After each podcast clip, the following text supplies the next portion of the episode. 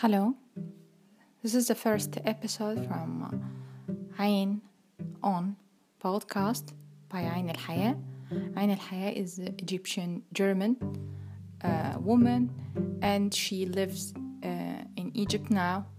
And through her experience in Egyptian society, uh, she share she will share all the stories about uh, how Egyptian live and uh, the stereotypes, the stories that people think about uh, Egyptian people and Egyptian people think about German people through a very nice storytelling uh, way.